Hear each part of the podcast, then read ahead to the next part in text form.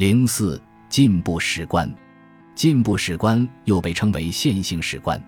在这一类对时间性的理解下，人类社会不但会朝着更美好的方向发展，并且还能达到某个终极性的最佳状态。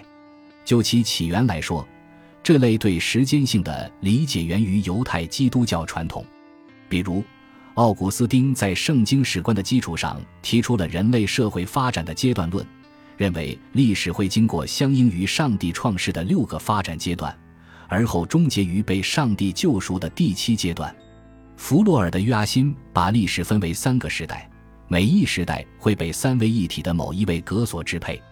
按照这一理论，历史在依次经历圣父的旧约时代和圣子的新约时代后，会进入圣灵时代。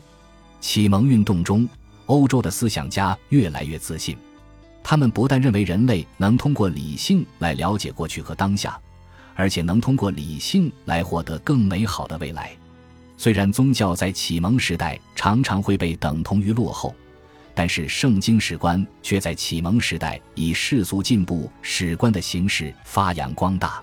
在各种世俗进步史观中，比较著名的有科技主义进步史观。系统工程主义进步史观、自由主义进步史观、黑格尔主义进步史观、社会达尔文主义进步史观、马克思主义进步史观等等。进步史观同时还继承了圣经史观中的阶段论，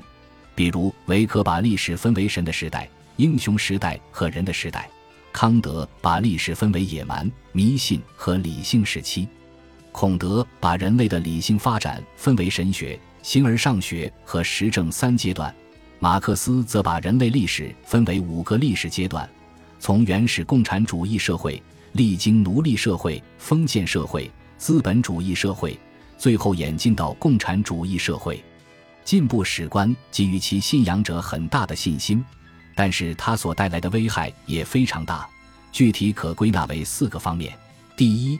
他给了自以为自己处在历史时间前沿的强势群体一种道德优越感，使得他们在欺压甚至屠杀弱者时没有良心负担。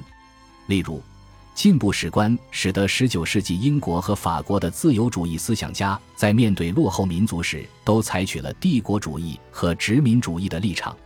第二，它是文化和种族歧视、偏见以及对其他群体不尊重行为的源头。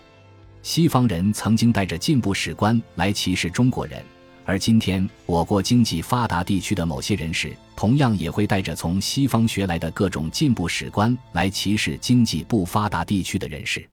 第三，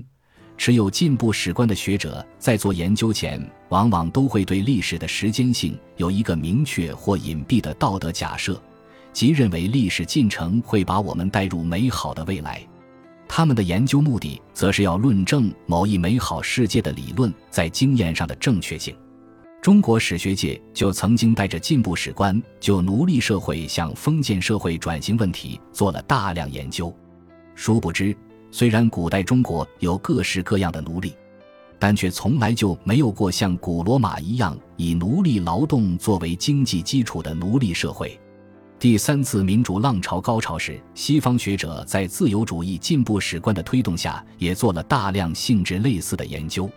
比较著名的有英格尔哈特关于从现代文化到后现代文化转型的研究，福山的历史终结论，以及大量的以人均 GDP 和教育水平等指标为自变量来预测一个国家民主转型可能性的研究。然而，这类研究带来的往往只是对历史更深的误解。第四，进步史观指导下的政治具有很大危害性，因为他给了政治家和他们的追随者撞了南墙还不肯回头的精神。如果说第三次民主浪潮所引发的包括恐怖主义和难民潮在内的各种乱象是自由主义进步史观给人类带来的危害，那么苏联肃反运动、柬埔寨红色高棉大屠杀等等，则是左倾进步史观带来的危害。就历史和社会结构机制的关系而言，时间在进步史观下失去了本体意义，因为它只是某种具有目的性力量的结构的承载体；反之，某种具有前定目的的结构机制性力量就获得了本体性。同样，社会行动者的行动，偶然性和转折点事件在进步史观下也都失去了本体意义上的重要性，因为他们都只能给前定的历史方向增添一些从长远来看如同噪声般的曲折。我并不认为信奉进步史观的学者会忽视社会行动者手中所掌握的权利，但从本体意义上来说，进步史观是一种忽视社会权力重要性的学问。因为在信奉进步史观的学者们看来，社会行动者手中掌握着的各种权利，充其量也只能为前定的历史发展增加一点曲折。进步史观虽然在近几十年的西方历史学界不再流行，但它长期以来占据着西方社会科学的主流，